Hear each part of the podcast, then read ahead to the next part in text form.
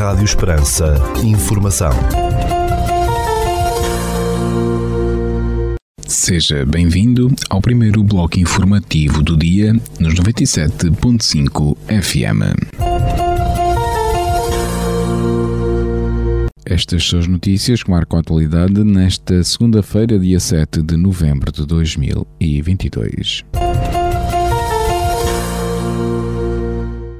No dia 4 de novembro, a Arquidiocese de Évora publicou o seguinte comunicado sobre a conclusão do processo judicial relativo ao pároco de Nossa Senhora da Oliveira, em Samora Correia, que passamos a ler na íntegra. Na sequência do comunicado da Arquidiocese de Évora, de 11 de julho passado, que deu nota da possível prática por parte de um colaborador da paróquia de dois atos de abuso de menores em 2020 e 2021 e das diligências judiciais e canónicas então em curso, informa-se o seguinte: em 26 de outubro de 2022, o Tribunal Judicial de Santarém decidiu levar a julgamento o colaborador da paróquia que se mantém cautelarmente proibido de contactos por qualquer meio com menores de 16 anos e sujeito à medida de coação da obrigação de permanência na habitação com recurso à vigilância eletrónica. Em interrogatório, durante o inquérito judicial, o colaborador confessou ter praticado os atos de que é acusado. O mesmo comunicado refere que a Arquidiocese pede com máxima dor desculpa às vítimas, às suas famílias, às comunidades e a Deus por não ter evitado que estes abusos tivessem acontecido. A Arquidiocese garante que continuará em contato com as famílias envolvidas para dar todo o apoio que seja necessário. O suspeito está definitivamente afastado de qualquer tarefa paroquial. Em mesma decisão judicial, o Tribunal decidiu também não pronunciar e, portanto, não levar a julgamento o pároco por não haver indícios de, e cita-se, nenhuma vontade de encobrimento ou de menosprezar os factos e as situações. O que foi subestimado foi o risco futuro de tal voltar a acontecer.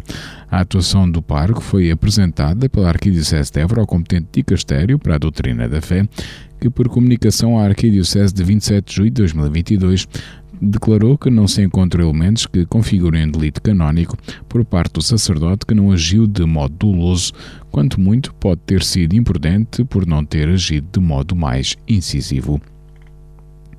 Na sequência, em consonância com ambas as decisões, civil e canónica, o pároco, padre Eliodoro Maurício Nuno, retoma o exercício normal de todas as tarefas pastorais de que tinha sido preventivamente afastado para permitir todas as averiguações com as quais colaborou sempre com a máxima disponibilidade.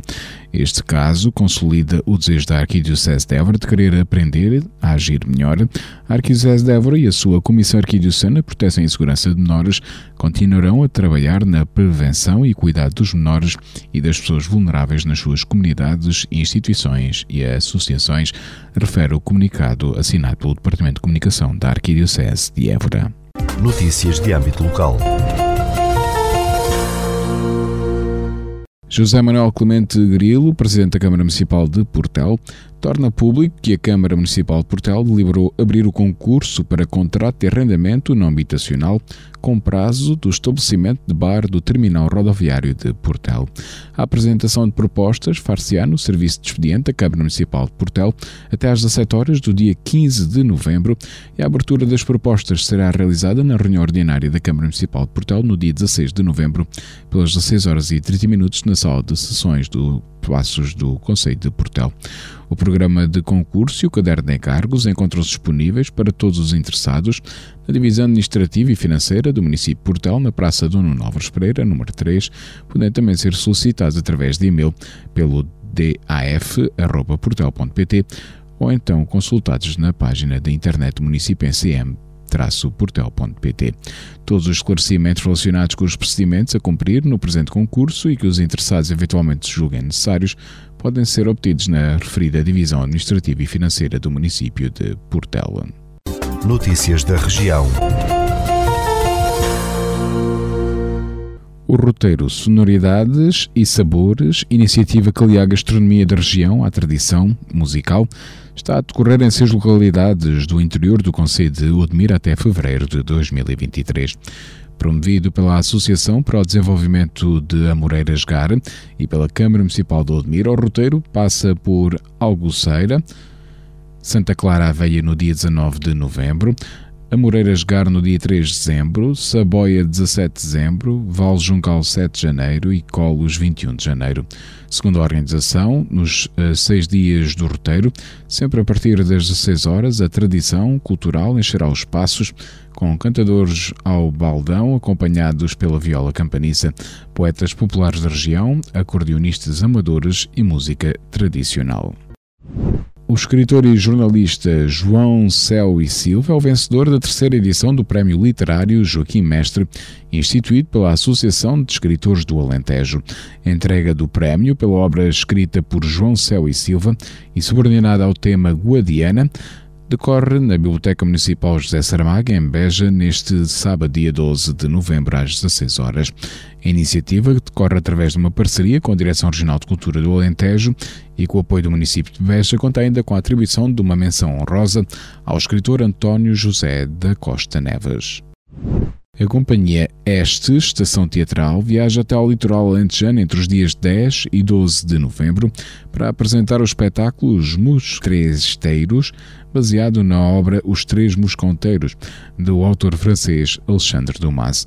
O espetáculo, encenado por José Carlos Garcia, será apresentado às 21 horas nos palcos Santiago do Cacém, dia 10 de novembro, Vila Nova de Santo André, dia 11 e Sines, dia 12, no âmbito do projeto Litoral em Cena, promovido pela Ajagato, em parceria com os municípios de Sines e Santiago do Cacém. Os quatro corajosos e fiéis companheiros, Atos, Portos, Aramis e D'Artacão, que ganham vida através dos atores Tiago Poeiras, João Figueira, Angel Frago e Beatriz Solis, volta a envolver-se nas intrigas e esquemas políticos do Cardeal Rachea, nas artinhamanhas e jogos da sensual My Lady, lê-se na sinopse. Trata-se de uma adaptação livre da famosa obra de Alexandre Dumas, cuja essência a companhia pretende preservar sem abdicar dos seus princípios estéticos e artísticos, explicou a agência Luz ao diretor artístico da Ajagato, Mário Primo. O Centro de Artes de Sines retoma este mês o ciclo CRIA, com atividades para famílias, agentes educativos e públicos jovens que irão culminar em maio de 2023.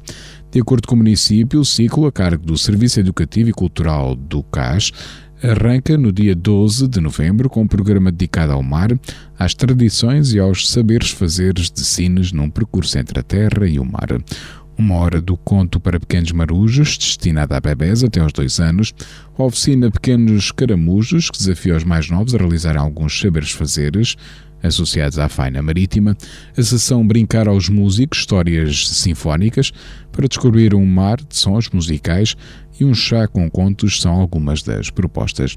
Durante todo o dia será exibido no átrio do Centro de Artes de Sines o vídeo de apresentação do projeto Casa da Memória, assim como o atividiário associado ao projeto Dizeres, explicou a autarquia de Sines. Ficamos agora com a atualização da informação a partir da sala de situação do Comando Territorial de Évora da Guarda Nacional Republicana. Bom dia, senhores ouvintes. Fala-vos o Sargento-Chefe Manuel Seabra da Sala de Situação do Comando Territorial de Évora da Guarda Nacional Republicana para os informar acerca da atividade operacional desenvolvida no período de 4 a 6 de novembro de 2022. Na área de responsabilidade deste comando ocorreram nove acidentes de viação, sendo seis colisões, dois atropelamentos e um despiste, dos quais resultaram um ferido grave, um ferido leve e danos materiais. Registámos dois acidentes de trabalho na localidade de Montemoro Novo, dos quais resultaram dois feridos leves.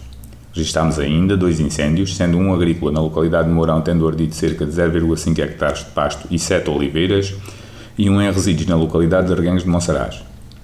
No âmbito da criminalidade foram registradas 28 ocorrências, sendo 11 crimes contra as pessoas, 8 crimes contra a vida em sociedade, 5 crimes contra o património, 2 crimes previstos em legislação avulsa, 1 crime contra o Estado e um crime de maus tratos a animais de companhia.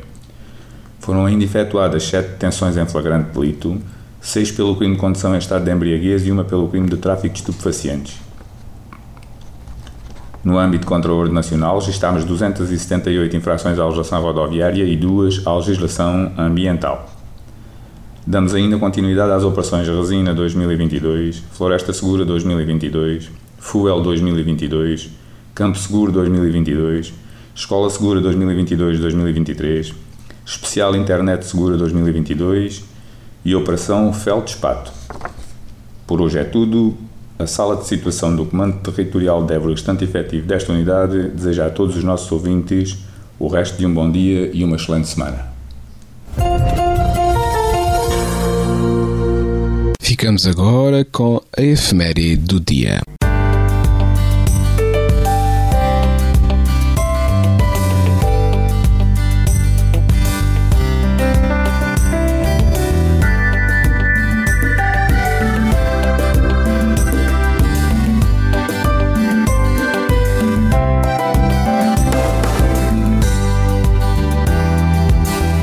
Dia 7 de novembro assinala-se o Dia Internacional da Preguiça. O intuito do Dia Internacional da Preguiça é lembrar que o descanso é importante para o bem-estar da pessoa, sendo por vezes melhor descansar e não fazer mesmo nada do que insistir em fazer algo. Apesar de todas as segundas-feiras parecer o Dia da Preguiça, a verdade é que existe um dia especial para esta capacidade de ser incapaz. Aproveite o dia para explorar a arte de não fazer nada, o dolce far niente.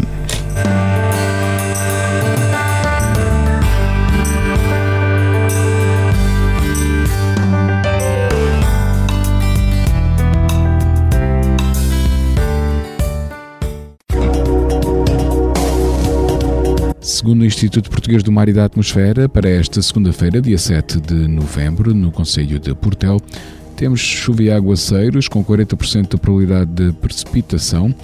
Prevende-se que essa chuva aconteça a partir das 22 horas desta segunda-feira. 22 graus de temperatura máxima, 10 de mínima e o vento sopra fraco de sudoeste. Já para a capital do distrito, na cidade de Évora, para esta segunda-feira, temos uh, chuva e aguaceiros com 40% de probabilidade de precipitação, também ocorrência de precipitação a partir das 22 horas, com 21 graus de temperatura máxima, 10 mínima e o vento sopra moderado de sudoeste.